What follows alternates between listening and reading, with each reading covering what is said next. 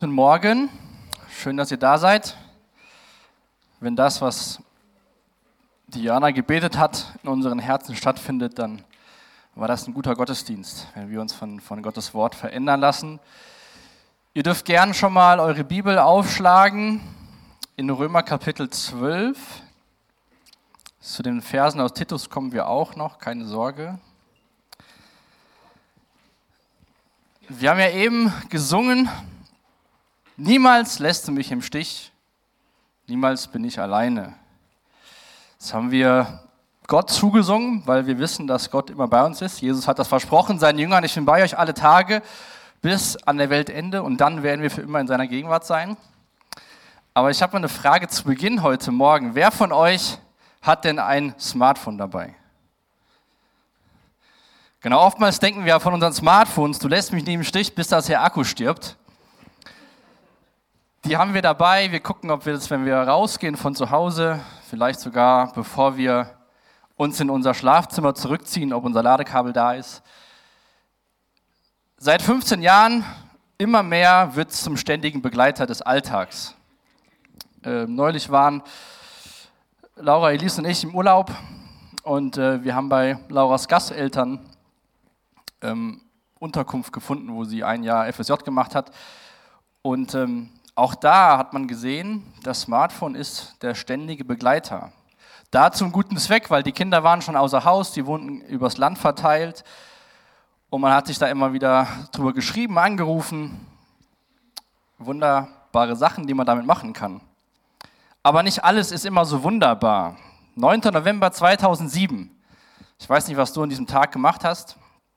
Da ist auf jeden Fall in Deutschland das erste iPhone auf den Markt gekommen. Ich habe mein FSJ gemacht am Starnberger See. Das war wahrscheinlich ein ganz normaler Tag. Aber seit diesem Freitag, dem 9. November, krempelt sich unser Leben Stück für Stück ein bisschen um. Es gab schon immer wieder technische, technische Erweiter, äh, Errungenschaften und, und Verbesserungen. Und immer hat es gebraucht, bis wir Menschen gelernt haben, damit umzugehen. Ähm, ich werde nachher noch ein Zitat von Spurgeon vorlesen, was er in der Predigt verwendet hat, so ungefähr 100 Tage bevor der erste Zug durch Amerika gefahren ist. Und ich finde das spannend, wenn man sich so die Geschichte anschaut und auch was Menschen so beobachten und auch mitbekommen, dass sowas immer wieder vorkommt. Aber gerade diese Geräte, die wir in unseren Hosentaschen haben oder auch jetzt die Bibel aufgeschlagen haben, hat schon einen echt großen Einfluss auf unser Leben genommen. Und so wurde das iPhone vom Time Magazine auch zum einflussreichsten Einzelgerät aller Zeiten gekürt. Mal sehen, was in so 50, 100 Jahren soweit ist, aber bis dato das einflussreichste Einzelgerät aller Zeiten. Also unsere Smartphones sind unser ständiger Begleiter. Verbindungen zu Familie und Freunden, Zeitvertrieb bei Langeweile, Räuber der Langeweile, Beschäftigung, Kamera, Kalender, Bilderbuch und manchmal auch ein Telefon. All diese Sachen halten wir in unseren Händen und in unseren Hosentaschen. 15 Jahre später, nachdem so die ersten Smartphones gekommen sind, haben ca. 78 Prozent der Bevölkerung in Deutschland ein Smartphone. Das heißt, wenn man das, was ich heute Morgen sage, vor 15 Jahren gepredigt hätte, hätten die Leute einen alle ganz komisch angeguckt. Aber ich finde das spannend, auch wie damals schon Jesus Bilder gebraucht hat, die den Menschen was gesagt haben. Wenn wir heute die Bibel aufschlagen, müssen wir schauen, was hat das damals in der Kultur bedeutet. So ist, glaube ich, das einfach ein Bereich, der uns sehr stark betrifft. Denn seit, fünf, seit diesem 9. November 2007 haben sich unsere Tage im Schnitt um drei Stunden verkürzt. Nicht effektiv, aber so circa drei Stunden am Tag ist die durchschnittliche Zeit, die wir auf den Bildschirm starren. Das heißt, wir haben nur noch 21 freie Stunden, davon wird der Schlaf auch noch abgezogen. Für über 50 Prozent der Menschen vergeht keine Stunde, ohne einmal Kontakt zu seinem Smartphone zu suchen. Bei jüngeren Menschen wohlgemerkt bis zum Alter von 34 Jahren sogar über 65 Prozent. Auch unsere Finger lernen ganz neue Dinge kennen, weil über 2600 Mal am Tag berühren sie diese Bildschirme. Ich weiß nicht, was die Finger vorher so alle gemacht haben. Die Schlafzimmer haben sich verändert, es gibt keinen Wecker mehr, der irgendeinen komischen Ton macht. Piep, piep. sondern es gibt schöne Melodien, die Lieblingsmusik. Und das Schöne ist, man kann abends noch stundenlang Zeit verbringen. Über 70 Prozent der Menschen laden ihr Smartphone direkt neben dem Bett und 80 Prozent der Menschen schauen innerhalb der ersten Stunde, wo sie wach sind, auf, ihr, auf ihren Bildschirm. Man bekommt dann super frohe Botschaften aus der ganzen Welt. Man liest Nachrichten, die nicht warten konnten.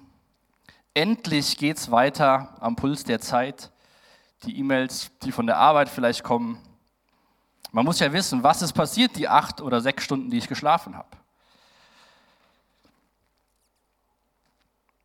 Schlechtes Verhalten mit unseren Endgeräten hat auch Auswirkungen auf unsere Gesundheit. Durch diese ganzen Vergleiche, was man so mitbekommt, durch diese ganzen Nachrichtenflut, die wir gar nicht verarbeiten können, erhöhen, ist die erhöhte Gefahr von Depressionen, Angst und Stressgefühlen.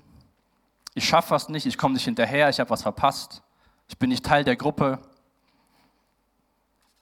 Schlechter Schlaf ist auch eine sehr große Folge und Schüler aus den Klassen 7 bis 12, die mehr als zwei Stunden am Tag auf sozialen Medien unterwegs sind, haben erhöhte Selbstmordgedanken. 70 Prozent von den jungen Menschen würden soziale Medien meiden und ihren Account löschen, wenn sie nicht die Angst hätten, etwas zu verpassen. Das Leben, was wir jetzt pflegen, sonntags, unter der Woche, zu Hause in den Familien, in den Chapel Groups, freitags in Teamkreis und Jugend, Mutter-Kind-Kreis, reicht Menschen nicht. Sie denken, sie verpassen was, wenn sie sich mit den Menschen beschäftigen, die sie sehen. Das ist schon echt eine sehr große Auswirkung auf unser Leben. Ich weiß nicht, ob du schon mal was gehört hast von dem Phantom-Vibrationssyndrom. Klingt total spannend, ist total einfach. Man denkt, sein Handy hat geklingelt, aber es hat gar nicht geklingelt. War da nicht irgendwas? Vielleicht gibt es auch ein Bildsymptom-Phantom ich habe da irgendwas bekommen. Und dann merkt man, ah, da war ja gar nichts.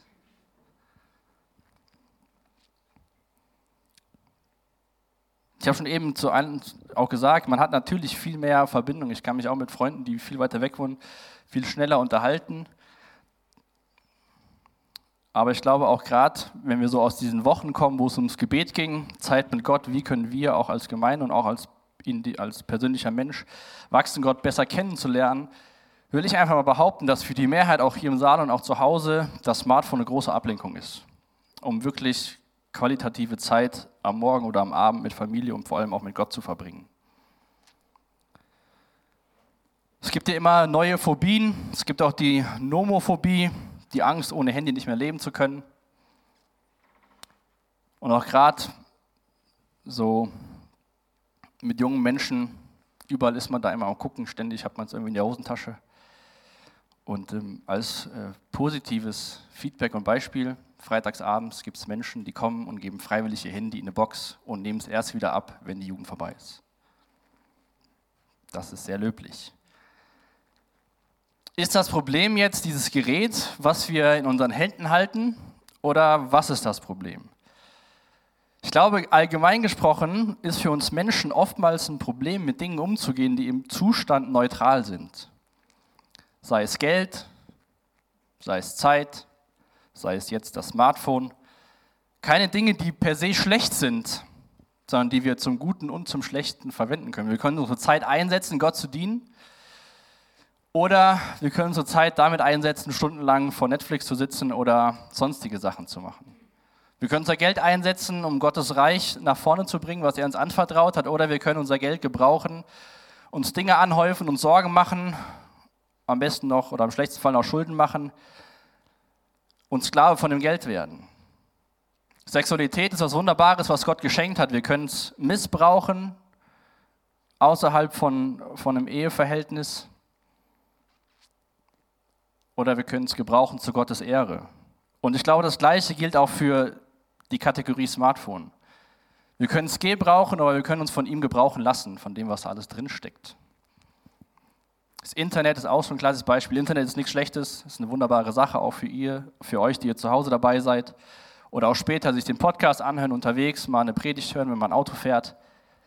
Aber man kann das Internet auch damit verbringen, nur auf irgendwelchen Shopping-Websites zu verbringen oder auf pornografischen Inhalten zu gucken,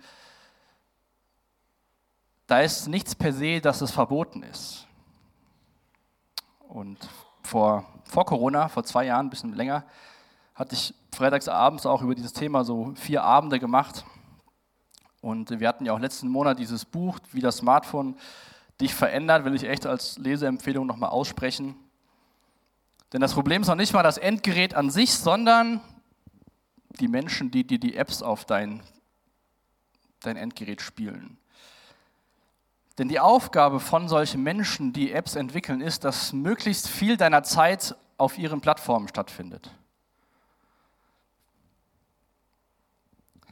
Also YouTube ist wunderbar, aber sie versuchen, welche Videos kann ich vorschlagen, damit Person X noch länger bleibt. Was ist der beste Algorithmus, damit möglichst viel Content und viel Werbung ge geschaut wird?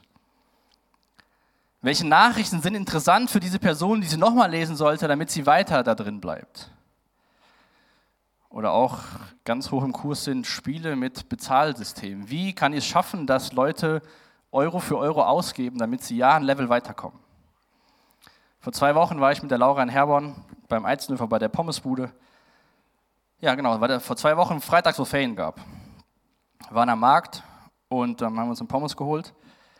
Und dann waren da so, sagen wir mal, fünf Jugendliche, Ferien, früher Schulschluss. Auf, der, auf dem Tisch war die Pommes und in der Hand war das Handy. Alle waren parallel irgendwelche Spiele am Spielen. So, hey, wie schlecht bist du denn? Bist du noch nicht so weit? Oder war die anderen Wörter will ich gar nicht gebrauchen, die sie so benutzt haben. Und die einzige Person, das einzige, der einzige Teenie ohne Smartphone ist irgendwann gegangen, weil er außen vor war. Aber im Endeffekt waren alle außen vor, weil alle waren nur mit sich selbst beschäftigt. Und jetzt noch eine ähm, Sache, die ich auch in den letzten Monaten immer häufiger beobachte. So, auch WhatsApp ist ja kein Nachrichtenmessenger, ne? Also Status posten, Antworten. Ich habe so gesagt, letztens die Woche zu jemandem, WhatsApp ist das Instagram für 40 plus. Überlegt mal, wie ihr so Sachen nutzt.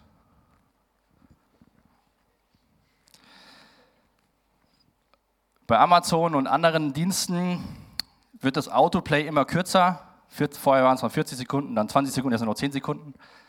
So schnell hat man manchmal nicht mal die Hand am Bildschirm und die Fernbedienung in der Hand, bevor die nächste Folge losgeht. Und so viele technische Veränderungen in den letzten 15 Jahren, da müssen wir Menschen mit klarkommen können. Das müssen wir erstmal alles verarbeiten können. Vor zehn Jahren gab es noch kein Netflix in Deutschland. Das war auch das letzte Mal, dass ein anderer Verein deutscher Meister wurde. Die einen Sachen sind stetig und die anderen Sachen sind ständige Veränderungen unterworfen. Aber ich glaube, ihr merkt so ein bisschen, wie viel wir als Menschen in den letzten Jahren verarbeiten müssen.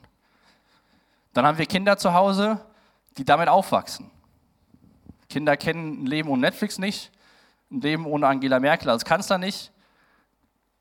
Das ist eine Zeit in unseren letzten, in die letzten zehn Jahre, wo wir wirklich schauen müssen, was passiert mit unserer Zeit, was passiert auch mit unserer Gottesbeziehung in diesem ganzen Trubel. Was macht das mit uns Menschen?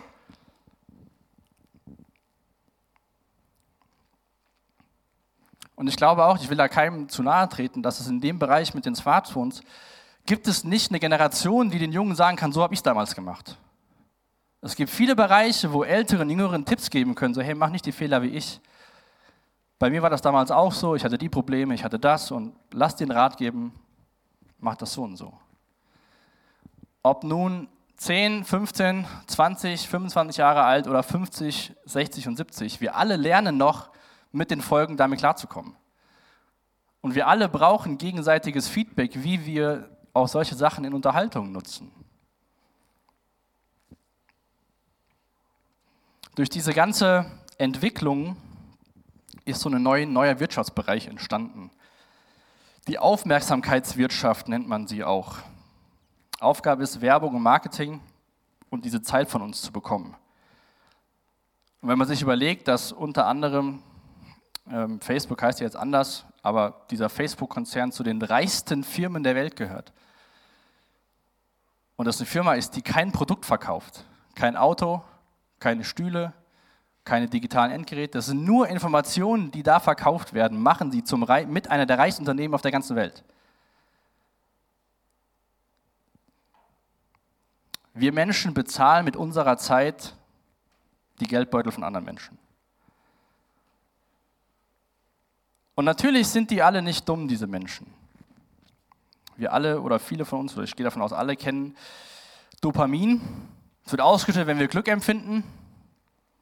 Für die einen gestern Nachmittag, für die anderen beim Hobby. Musik, sexuelle Aktivitäten. Da wird dieses Dopamin ausgeschüttet. Und dann gibt es noch so ein Wohlfühlhormon Serotonin. Das wird eh auch ausgeschüttet bei Belohnung für positive Erlebnisse. Und genau das Gleiche passiert in unserem Hirn, wenn wir das benutzen. Weil genau analysiert wird, auf was klickst du, was guckst du, was macht dir Freude. Und dann ist das so eine Endlosschleife, die deinem Gehirn sagt, oh, das brauche ich nochmal. Und ich mache nochmal aktualisieren, ich gehe nochmal auf die Seite und ich muss vielleicht nochmal Nachrichten lesen, weil ich könnte was verpasst haben oder was auch immer. Ich habe uns ein Zitat mitgebracht von einem Harvard-Professor Edward Wilson, das ist auch hier vorne, der sagt, kein Pastor oder so, ein Professor von der Universität, das eigentliche Problem der Menschheit ist das folgende. Wir haben steinzeitliche Emotionen, mittelalterliche Institutionen und gottähnliche Technologie. Wir Menschen haben uns von unserem Wesen, von, unserer, von unseren Emotionen nicht verändert, seitdem Adam und Eva die ersten Menschen auf dieser Erde waren. Ich finde das sehr spannend, wer das ausdrückt und im Endeffekt sagt, wir können damit gar nicht umgehen. Es gibt eine Organisation auch aus Kalifornien, das ist von Menschen, die quasi bei diesen großen Firmen ausgestiegen sind, aus Google und was auch immer, und ihr Ziel ist es, auf eine humanistische Art und Weise, aber ihr Ziel ist es, die Technologie für die Menschen zu machen, dass die Technologie ethischer wird. Das ist ein guter Ansatz. Und das ist auch von einem, der bei Google angestellt war, der jetzt dieses Zentrum leitet, der sagt Folgendes über unsere Technologie. Einfach gesagt, die Technologie hat unsere Gehirne überholt und unsere Fähigkeiten, die dringlichsten Herausforderungen der Welt zu bewältigen, verringert das Geschäftsmodell der Werbung, auf das, das auf der Ausnutzung dieses Missverhältnisses beruht, hat die Aufmerksamkeitsökonomie geschaffen. Im Gegenzug erhalten wir die kostenlose Herabstufung der Menschheit. Und jetzt kommen wir zu diesem Text aus Römer 12. Ich will jetzt nicht nur Statistiken und Bilder euch heute Morgen mitgeben, aber ich glaube, es ist gut, dass wir uns mit diesem Bereich mal beschäftigen. Mich beschäftigt er so seit zweieinhalb Jahren deutlich mehr. Natürlich beobachtet man dann noch ein bisschen genauer. Ich weiß nicht, welche Bereiche du, welche dir persönlich wichtig sind. Ich glaube, dann sind wir immer ein bisschen mehr so dahinterher, dass es gut funktioniert. Und in Römer 12, 1 und 2 sind sehr bekannte Verse vom, vom Paulus, nachdem er elf Kapitel lang den Römern erklärt und darlegt, was Jesus getan hat, wer er ist, viel theologische Grundlagen ihnen gibt. ist der erste Vers geht es dann darum, dass Paulus sagt, die einzige Antwort auf das, was Jesus alles getan hat, ist eigentlich nur, das Logischste ist, dass ihr euch komplett Gott mit eurem ganzen Körper hingebt. Der wahre Gottesdienst. Und in Vers 2, da will ich so ein bisschen mehr Zeit mit verbringen, weil ich glaube, da sehen wir das so, was passieren kann mit dieser was Tristan Harris sagt, die kostenlose Herabstufung der Menschheit, ist, glaube ich, in Worten der Bibeln der erste Teil von Römer 12, Vers 2. Richtet euch nicht länger nach den Maßstäben dieser Welt. Wenn wir einfach weitermachen, uns einfach berieseln lassen, überhaupt keine Gedanken dafür verschwenden, was macht das jetzt mit mir, auch in anderen Lebensbereichen. Vielleicht sitzt du heute Morgen hier und denkst, ja gut, ich benutze kein Smartphone oder ich habe einen guten Umgang, jetzt kann ich mich ja ausklicken. Ich glaube, wir alle haben Bereiche, wo wir uns, wo wir aufpassen müssen, nicht nach den Maßstäben dieser Welt uns anzupassen und einfach so vor uns herzuleben. Wo der Herrscher dieser Welt, der Teufel, es schafft, die kostenlose Herabstufung der Menschheit, um es in diesen Worten auszudrücken. Und Paulus sagt nämlich, sondern lernt in einer neuen Weise zu denken, damit ihr verändert werdet und beurteilen könnt, ob etwas Gottes Wille ist, ob es gut ist, ob Gott Freude daran hat und ob es vollkommen ist. Paulus fordert die Leser, fordert uns auf, aktiv uns Gedanken zu machen über unser Leben und nicht zu sagen, ich gehe in den Gottesdienst, ich lese meine Bibel, es funktioniert alles easy. Meine Eltern sind Christen, meinen Kindern geht es gut. Das ist eine Aufforderung.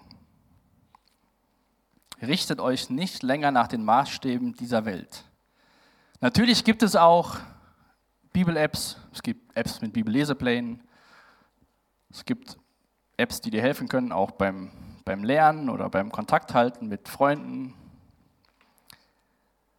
Aber der Großteil ist nicht dafür geschaffen, dass deine Beziehung zu Gott wächst. Der Großteil ist geschaffen, damit Geld verdient wird und Informationen weitergegeben werden. Und auch das ganze Thema Informationen. Ich meine, wer jetzt glaubt, noch auf seinen vorinstallierten Sachen im, im Feed bei Social Media, sag ich mal, ein echtes Meinungsbild zu bekommen, ist ja auch schon sehr schwierig. Also es wird ja nur das projiziert, was du sowieso schon glaubst. Und wenn du das dann glaubst und verfolgst, dann wird das nur noch stärker gemacht. Das ist ja auch ein ganz, glaube ich, großes Problem unserer Zeit, dass durch diese ganzen Sachen so immer mehr in eine oder andere Richtung geht, weil man immer mehr gefüttert wird mit dem, was man sowieso schon eher favorisiert. Deswegen stimmt das schon, was er sagt hier, der Tristan Harris, dass wenn man nichts tut, das uns schadet. Und das sagt ja Paulus auch. Richtet euch nicht länger nach den Maßstäben dieser Welt.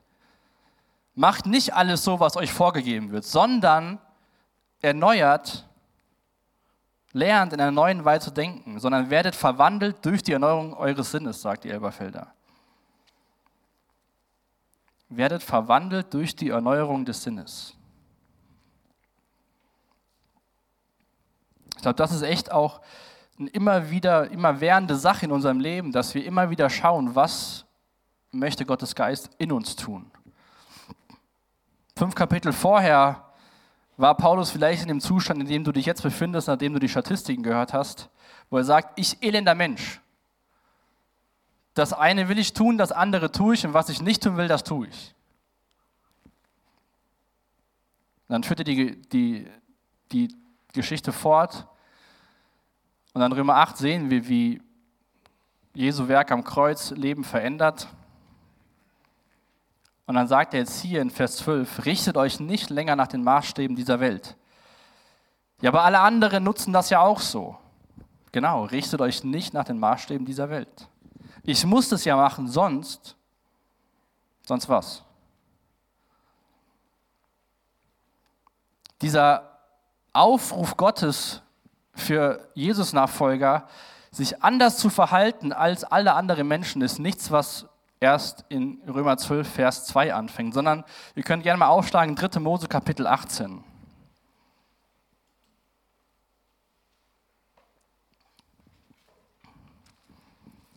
3. Mose 18, die Verse 3 und 4. Spricht Gott zu seinem Volk Israel im Endeffekt auch die gleichen Worte. Richtet euch nicht nach den Maßstäben, sondern lebt verändert. Ich lese uns mal die Verse vor. Nach dem Tun des Landes Ägypten, in dem ihr gewohnt habt, sollt ihr nicht tun. Und nach dem Tun des Landes Kanaan, wohin ihr euch bringe, sollt ihr nicht tun. Und, ihren Satzungen soll, und in ihren Satzungen sollt ihr nicht wandeln. Meine Rechte sollt ihr tun und meine Satzung sollt ihr halten, um darin zu wandeln. Ich bin der Herr, euer Gott. Da sagt Gott dem Volk schon, ihr kommt in ein Land, da gibt es Gewohnheiten, da werden Dinge in eine gewisse Art und Weise gemacht und ihr kommt aus dem Land Ägypten, da wurden Dinge gemacht. Aber das sollt ihr nicht einfach nur kopieren und so weitermachen, sondern ihr sollt meine Rechte tun und meine Satzungen halten. Den Lebensstil, den ich euch vorgebe, den sollt ihr leben. Das war Jesus mit Mission auf der Erde, dass er Menschen dabei helfen wollte, sie von ihrer Schuld zu befreien und ihm einen neuen Weg des Lebens zu zeigen.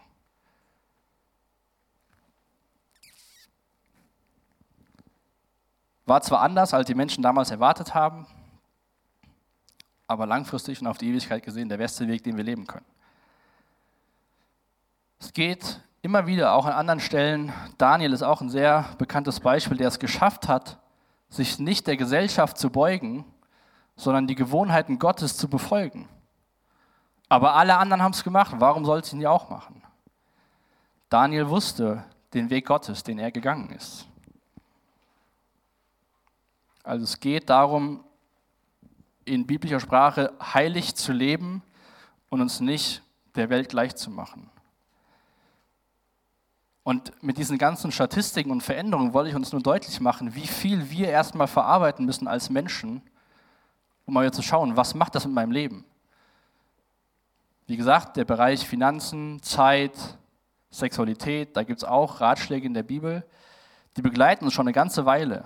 Aber diese ganzen Geschwindigkeit der Veränderung durch diese Geräte müssen wir lernen mitzuleben.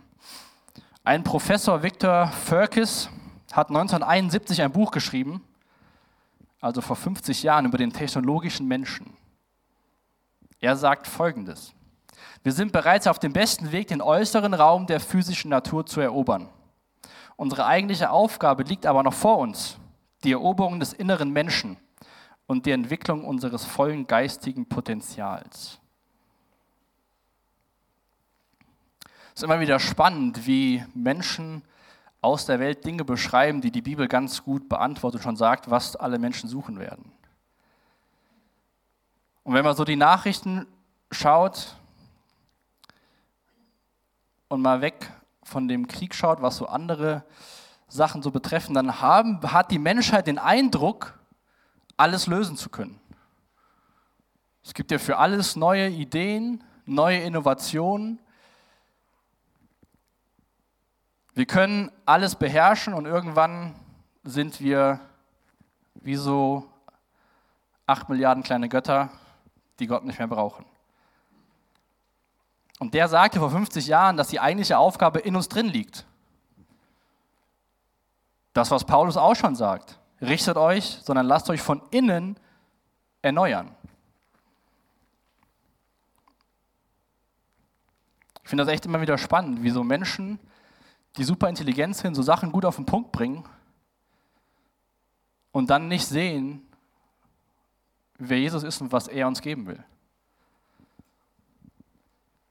Deswegen ist so viel heutzutage, klingt sehr religiös, aber fällt vorne und hinten vom Pferd hinunter. Überlegt mal, wie viel Macht bei uns mittlerweile in unseren Hosentaschen steckt. was wir alles, wen wir alles mit was erreichen können.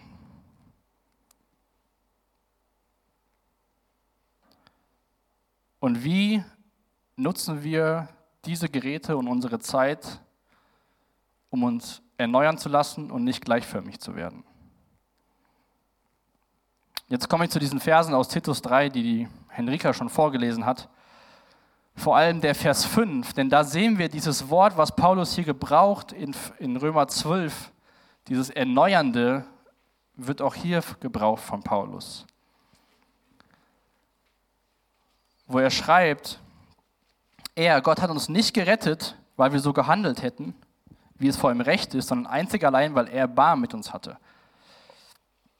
Durch das Bad der Wiedergeburt hat er den Schmutz der Sünde von uns abgewaschen und hat uns zu neuen Menschen gemacht.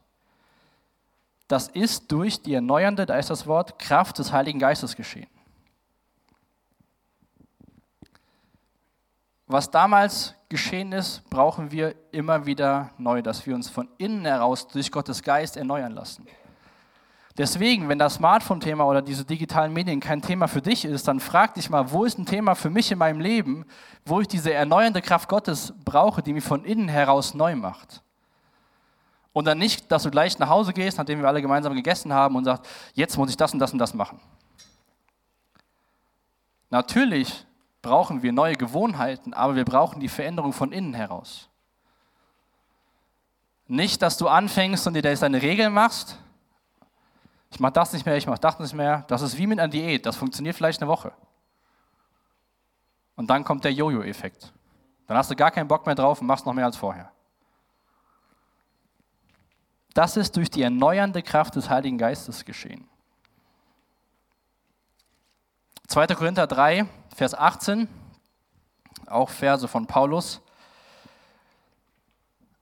geht es auch darum, wie wir eines Tages vor Jesus sein werden, was die Zukunft bringt. Er schreibt, wir alle aber schauen mit aufgedecktem Angesicht die Herrlichkeit des Herrn an und werden so verwandelt, auch wieder das Wort aus Römer 12, in dasselbe Bild von Herrlichkeit zu Herrlichkeit, wie es vom Herrn, dem Geist, geschieht.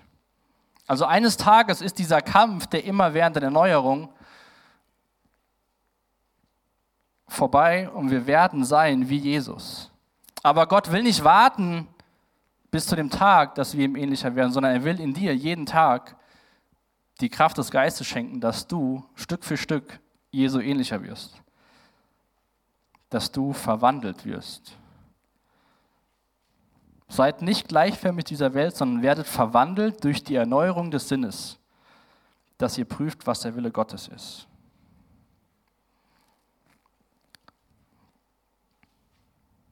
Ein Historiker hat das mal ausgedrückt, unser Seelenzustand gleicht heute einer geistlichen Aufmerksamkeits- und Hyperaktivitätsstörung.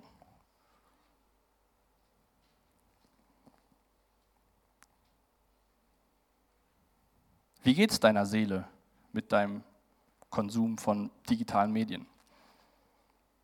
Macht es dich ruhig? Schenkt es dir Frieden? Gelassenheit? Oder hast du Sorgen? Was wird alles noch passieren in den nächsten Jahren? Kann ich meine Heizung noch bezahlen? Was wird aus meinen Kindern? In welcher Welt wachsen die denn auf? Ich will nicht sagen, dass, es, dass man wie so ein so Pferdeklappen, aber manchmal ist es, glaube ich, ganz gut. Weil im Endeffekt haben wir sie nicht in unserer Hand. Jesus kann morgen wiederkommen, er kann in 50 Jahren wiederkommen. Wie die Welt dann aussieht, weiß keiner von uns. Aber was wir wissen, ist, dass er in unserem Werk ist, dass er uns Frieden schenken will, dass er uns Ruhe schenken will. Das kommt nicht, dass ich das morgens als erstes gucke, was steht denn auf Fokus oder Welt online. Sondern die Ruhe und der Frieden kommt, wenn ich morgen schaue, was sagt denn Gottes Wort und damit in den Tag starte. Wie gesagt, diese Geräte sind allgegenwärtig. Die Apps und die vielen Möglichkeiten stellen uns aber keine moralischen Fragen. Ist das jetzt gut für dich? Sondern die Fragen müssen wir den Sachen stellen oder uns selbst stellen. Ist das denn gut für mich? Deswegen gehen wir da morgen nicht da raus mit einem Zehn-Punkte-Plan, wie besiege ich was auch immer dein Problem ist, sondern mein Wunsch ist, dass wenn du, wenn Gottes Geist dir heute Morgen was sagst, dass du mit ihm ins Gespräch gehst, vielleicht mit Freunden und guckst, wie kann das für dich aussehen. Wird meine Zeit mir geraubt? Wird meine Ruhe geraubt? Lasse ich mich mehr davon prägen, was, was hier reinkommt, wie was von hier reinkommen kann? Glaube, klassische Beispiele, wann wir schon mal so ein Gerät nutzen, was man, glaube ich, auch sehr gut beobachten kann, ist, dass wir uns vielleicht mal eine Pause gönnen auf der Arbeit. Gerade ist es anstrengend, ich habe keine Lust, in der Schule, in der Uni, wo auch immer du dich aufhältst, Aufgaben im Alltag, dann holen wir mal das Handy raus. Ich habe jetzt gerade nicht den prozentualen Ansatz. Aber die häufigste Zeit an den Geräten von diesen 2600 plus Berührungen geschieht unter von, unterhalb von drei Minuten. Das heißt, nur so ganz kurze Momente, wo wir mal draufschauen. Aber die Zeit, die das von uns wegnimmt, sind nicht drei Minuten, sondern es dauert viel länger, bis wir wieder da ansetzen können, wo wir vorher aufgehört haben. Und dann kommen ja diese ganzen schönen Erweiterungen, dass mir immer mehr vorgeschlagen wird, was ich machen kann. Auf einmal ist der Tag. Wir könnten ja mal eine Statistik in Deutschland erheben, wie viel Arbeitszeit gespart werden könnte, wenn wir nicht die Smartphones bei uns hätten am Schreibtisch oder unten in der Firma. Es ist schön, mal zwischendurch ein Bild vielleicht von zu Hause zu bekommen, was da so los ist. Aber ist es dienlich? Oder nimmt man sich mal die Gelassenheit und schaut mal aus dem Fenster raus, steht vielleicht mal auf, geht mal eine Runde ums Haus. Nee, das Einzige, was wir machen können, ist, oh, ich muss mal schnell weitermachen. Dann, wo wir das auch nutzen, glaube ich, ist, wenn wir nicht Lust auf Leute haben. Dann beschäftigen wir uns mit Menschen, die wir gar nicht kennen oder die ganz woanders auf dieser Welt sind. Wenn man so bewusst mal an Bahnhöfen vorbeifährt oder Bushaltestellen, der Blick geht immer nach unten. Haltungsschäden vorprogrammiert. Man ist vielleicht neu, vielleicht bist du auch neu hier bei uns in der Gemeinde. Man fühlt sich unwohl. Was macht man? Man holt oftmals das Handy raus und guckt irgendwelche Dinge durch. Wie gesagt, alles Veränderungen innerhalb von 15 Jahren. Man fühlt sich sicher, wenn man auf den Bildschirm schaut und unsicher, wenn man in die Menschen schaut. Und wird verunsichert durch das, was man sieht, im Endeffekt irgendwann. Spannend ist auch, wenn ihr eure Geräte mitnehmt, schon morgens beim Bibellesen, auf der Arbeit und sie verkehrt rum auf den Tisch legen, raubt das euch kognitive Fähigkeit. Weil ihr denkt, hm, ah nee, doch nicht. Das ist wirklich bewiesen, dass das kognitive Fähigkeiten raubt. Wenn wir uns von Gottes Geist erneuern lassen wollen, in einer neuen Weise zu denken, bin ich auch wieder davon abgekommen, Bibellesepläne digital zu machen, weil dann kommt irgendwas. Und dann war die Zeit der Stille gar nicht so lange still. Ein Zitat, das ist da vorne auf der Leinwand von Blaise Pascal, der schon etwas älter ist, sagt Folgendes zu seiner Zeit. 16, 17. Jahrhundert. Wenn du ihre Ablenkung fortnimmst, wirst du finden, dass sie vor Müdigkeit und Verdrossenheit vertrocknet sind, weil wir in Freudlosigkeit münden, sobald wir keine Ablenkung mehr haben und, und über uns selbst nachdenken müssen. Deswegen glaube ich, dass diese Aufmerksamkeitsökonomie, von der die Menschen aktuell sprechen, nicht in 2007 angefangen hat, sondern zurück im Garten Eden. Weil da hat, war der erste Versuch, die Aufmerksamkeit weg von Gott und hin zu Dingen, die man alle erreichen kann. Hat Gott wirklich gesagt? Wollt ihr ist das wirklich so? Schaut mal, was alles möglich ist. Deswegen glaube ich, dass nicht Silicon Valley für diese Wirtschaft verantwortlich ist, sondern der Teufel höchstpersönlich. Weil Stille und Ruhe uns unruhig machen heutzutage. Und die so wichtig ist, wie gesagt, auch gerade wenn wir über das Thema Beten gesprochen haben, so viele Wochen. Wie wollen wir wirklich still werden, ruhig vor Gott werden, wenn wir das nicht mehr ertragen können, weil wir ständig online sind?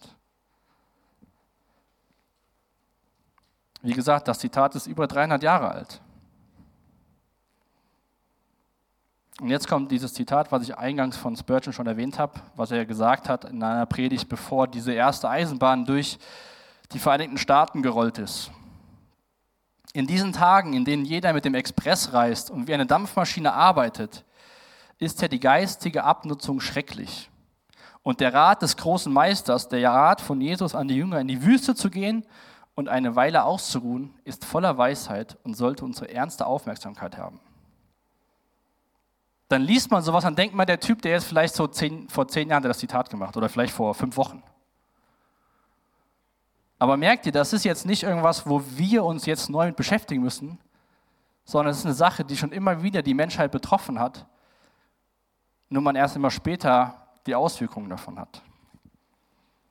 So ist der Rat von Jesus an die Jünger, in die Wüste zu gehen, eine Weile auszuruhen, voller Weisheit und sollte unsere erste, ernste Aufmerksamkeit haben. Du bist nicht dafür geschaffen, 24-7 zu arbeiten, zwölf Stunden am Tag zu arbeiten, ständig erreichbar zu sein. Selbst die, die es von dir verlangen, kommen eigentlich nicht damit klar. Wie will ich gesunde Familien zu Hause haben, wenn man ständig woanders ist mit den Gedanken? Wie will ich am Abend am Tisch reden, wenn ich denke, ich muss mal gucken, was meine Freunde machen oder ob der Chef mir eine E-Mail geschickt hat? Wie will ich Zeit mit Gott verbringen? Wie will ich Gemeinschaft leben, wenn zwei von sechs Leuten am Tisch sitzen und das Ding draußen haben?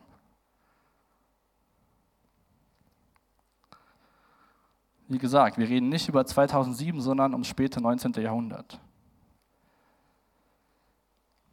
Lasst euch nicht von der Welt um euch herum in ihre eigene Form pressen, sondern lasst euch, lasst euren Geist von innen heraus neu formen. Römer 12, Vers 2 in meinen eigenen Worten. Im dritten Jahrhundert nach, also nach Christus, gab es Wüstenväter und Wüstenmütter, die sich gedacht haben, ich muss mal diesem Trubel dieser Welt entfliehen und in die Wüste gehen zur Einsamkeit und Ruhe mit Gott. In den letzten Monaten habe ich immer mehr von denen gelesen, sehr spannend, wie sie Weisheiten aufgeschrieben haben. Und diese Zeit, dass wir uns, die Zeit, die wir Raum lassen von der Kultur, von den Gewohnheiten, war schon immer präsent. Und wir müssen uns fragen, wie finden wir Zeit mit Gott? Wie lassen wir Gott wie geben wir Gott die Möglichkeit überhaupt, dass er in uns arbeiten kann, uns erneuern kann in unserem Denken? Und ich glaube, da brauchen wir, ich, vielleicht du nicht, andere neue Gewohnheiten. Weil Gewohnheiten haben wir sowieso, ob wir sie nun aktiv gestalten oder passiv über uns ergehen lassen. Gewohnheiten hat jeder von uns. Und Paulus These hier in Römer 12 ist, wenn wir unsere Denkweise ändern lassen von Gottes Geist, dann können wir unsere Lebensweise ändern. Wir können aber nicht unsere Lebensweise ändern, wenn wir Gott nicht an unser Innerstes lassen. Ganz egal, welchen Bereich das bei dir jetzt betrifft. Und das ist auch nicht eine Sache, die mit einem Tag geschehen ist, sondern es ist ein Prozess. Sondern lernt. Man lernt nicht in einem Moment neu zu denken.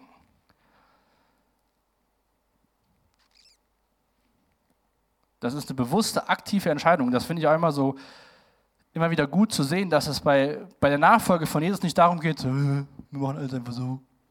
Sondern Gott fordert uns auf, zu denken, aktiv zu sein, unser Hirn einzuschalten, ihm zu vertrauen. Da sind Emotionen, Verstand, alles wird von uns gebraucht, um Jesus nachzufolgen. Wenn sonntags hier, hier deine einzige Zeit ist, wo du von Gott Input bekommst, ist das auch nicht gerade förderlich, weil du brauchst nicht mich oder irgendjemand anderen, sondern du brauchst Zeit mit dem Schöpfer. Deswegen ist die Frage, womit fütterst du dein Denken? Tag ein, Tag aus. Und diese Erneuerung durch Gottes Geist ist per Definition ein innerer Prozess. Lesen wir auch an anderer Stelle, dass der, der in dir ein gutes Werk begonnen hat, auch zu Ende führen wird. In dir. Deswegen will ich nicht, dass du nach Hause gehst und dir jetzt eine Liste aufmachst, was du alles tun musst. Sondern ich glaube, das ist ein super Thema, wo wir auch in Gemeinschaft drüber reden können. Als Familie, als Freunde, in den Chapel Groups, heute beim Mittagessen. Wie machst du das denn? Was klappt denn bei euch? Und dann Gott zu fragen, was, was sollte sich bei uns, bei mir und meiner Familie ändern?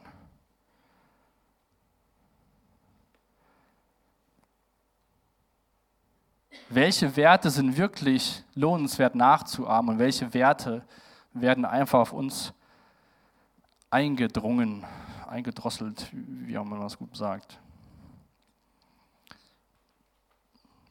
Vielleicht so ein paar praktische Tipps, die mir oder uns auch helfen, morgens vielleicht nicht direkt an dein Handy zu gehen, sondern wirklich diesen Rat von Spurgeon und auch von Jesus zu nutzen und in die Wüste zu gehen, äh, bildlich gesprochen, und Ruhe finden.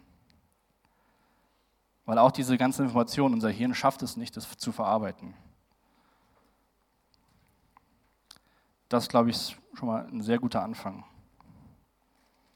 Daniel hat es auch geschafft, in der Gesellschaft damals, in der Kultur völlig anders zu leben und Gott war mit ihm weil er sich nach Gottes Maßstäben gerichtet hat. Es war ein anderer Kontext, da ging es nicht um den Smartphone-Gebrauch, aber das gleiche Prinzip. Auch in der Schule, auf der Uni, in, der, in der Uni. Natürlich zückt jeder immer das Gerät, aber musst du mitmachen? In welchen Rahmenbedingungen kannst du in und mit deiner Familie geistliche Gemeinschaft pflegen und Gott ähnlicher werden? Welche Gewohnheiten braucht ihr als Familie oder welche Gewohnheiten solltet ihr überdenken? Und ich glaube auch, das ist echt schön, aber auch eine große Herausforderung und daher auch nicht so schön. Der kostenlose Babysitter, den wir haben mittlerweile mal eben ein Tablet geben, Fernseher anmachen und dann habe ich meine Ruhe als Mama oder Papa. Oder wir können uns mal endlich mal in Ruhe unterhalten. Ich glaube, ich darf das ja jetzt auch sagen, wir als Eltern sollten nicht die Bildschirmzeit unserer Kinder missbrauchen, damit wir Ruhe haben. Ist anstrengend. Seitdem wir aus dem Urlaub zurück sind, wenn bei uns zu Hause sowas irgendwo rumliegt, dann will unsere Tochter direkt dahin und dann, dann geht das nicht so, dass er draufgehauen wird, sondern, das kennt ihr wahrscheinlich auch, die wissen, dass man nicht da draufhaut. Alle anderen Spielsachen werden rumgeschmissen. Aber da geht es dann. Das ist echt herausfordernd. Natürlich, wir haben auch Oma und Opa, die wohnen vier Stunden weg. Da ist natürlich schön, mal per Video anzurufen und die sehen was davon. Oder unterwegs mal ein Bild zu machen das ist halt dieses, es ist nicht gut und nicht schlecht, aber wir müssen gucken, wie gehen wir damit um. Und sich Zeit zu nehmen mit den Kindern nachmittags, nach der Arbeit und nicht zu sagen, ja, guck du mal was und dann machen wir unser Ding. Wir opfern nicht die Zukunft unserer Kinder, damit wir jetzt ein einfaches Leben haben. Wir opfern Freiheiten und ein einfaches Leben, damit unsere Kinder eine Zukunft haben. Bildschirme gehören zu den stärksten gewohnheitsbildenden Mechanismen neben Drogen. Wenn du jetzt, wie gesagt, es wird bei uns immer mehr, und ich will ja auch nicht zu nahe treten, aber ich will wirklich, dass du mir darüber nachdenkst. Im Endeffekt setzt du deine Kinder vor eine Droge. Wenn du sagst, hier, nimm mal mein Handy und dann habe ich mal meine Ruhe. Und auch die Frage, wer formt dann deine Kinder? Du, Gottes Wort oder irgendeine Firma, die nicht das Beste im Sinn hat für deine Kinder? In anderen Bereichen müssen wir Eltern ja immer Kindern Grenzen aufzeigen. Geh nicht zu nah an die Straße, es ist Zeit zum Bett gehen. Du hast heute schon zu viel Schokolade gehabt. Wir Menschen haben ja unendliche Bedürfnisse. Und wir dürfen den jüngeren Menschen in unseren Haushalten dabei helfen, nicht unendliche Bedürfnisse zu haben, sondern zu sagen, da ist eine Grenze und da ist eine Grenze. Das macht ja Gott schon in seinem Wort, dass er uns Grenzen aufzeigt, aber nicht damit er uns einschränkt, sondern damit wir Leben finden und den Weg von Jesus gehen können. Genau, der ist vielleicht ein bisschen schwer, der Tipp, aber es, glaube ich, lohnt sich, ihn umzusetzen. Oder keine Bildschirme auf kurzen Autofahrten. Das kurz darfst du selbst definieren keine digitalen Endgeräte am Essenstisch.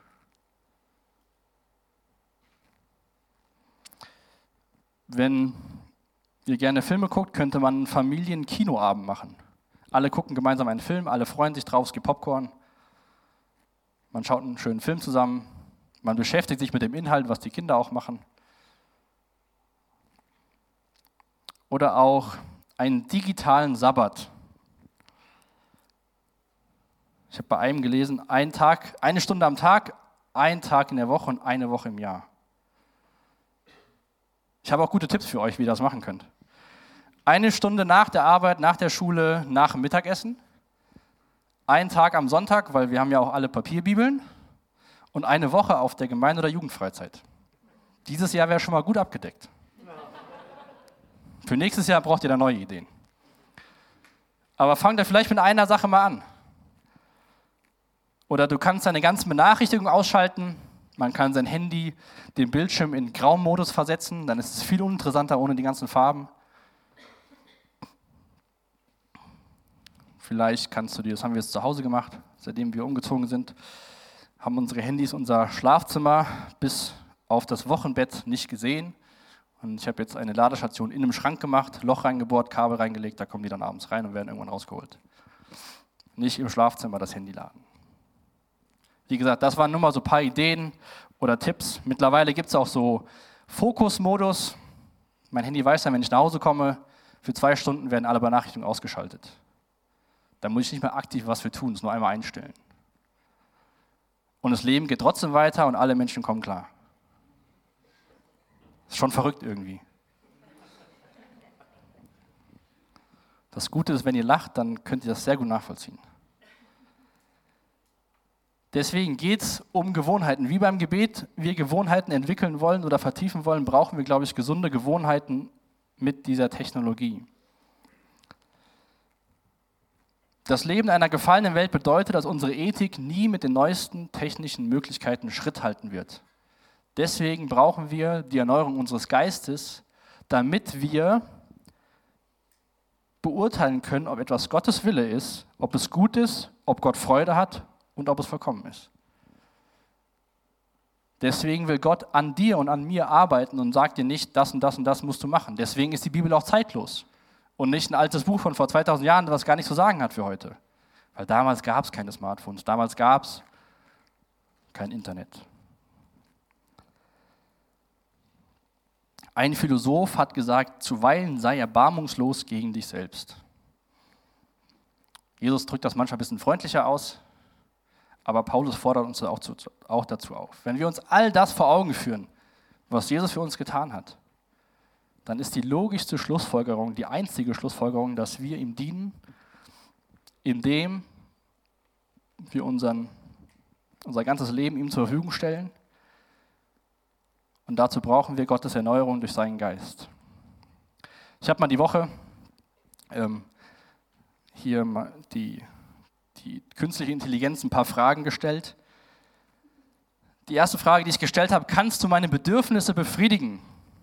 War die Antwort, hm, darauf habe ich keine Antwort. Gibt es etwas anderes, bei dem ich helfen kann? Dann habe ich Siri gefragt, kannst du mich glücklich machen? Sie war recht ehrlich, nicht wirklich. Und dann habe ich eine Frage gestellt, ich bin unglücklich kannst du mir helfen?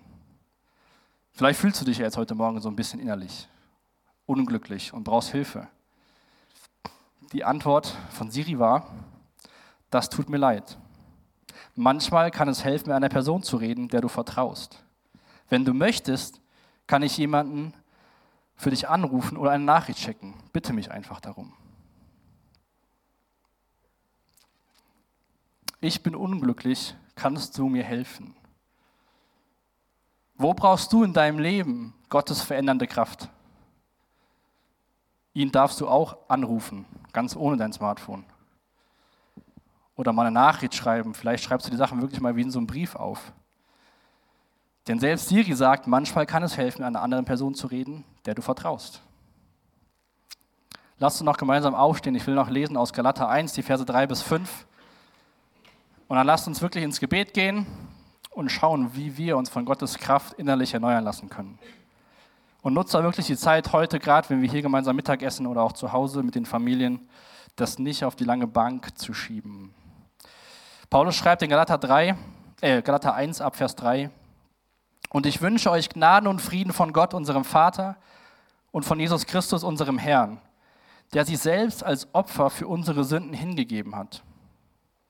Er hat sein Leben hingegeben, um uns von allem Bösen zu befreien, befreien, das die jetzige Welt beherrscht und hat damit den Willen Gottes, unseres Vaters, erfüllt, dem für immer und ewig die Ehre gebührt. Amen. Jesus, ich danke dir, dass du auf diese Erde gekommen bist, dass du für unsere Schuld, für unsere Scham, für all das gestorben bist.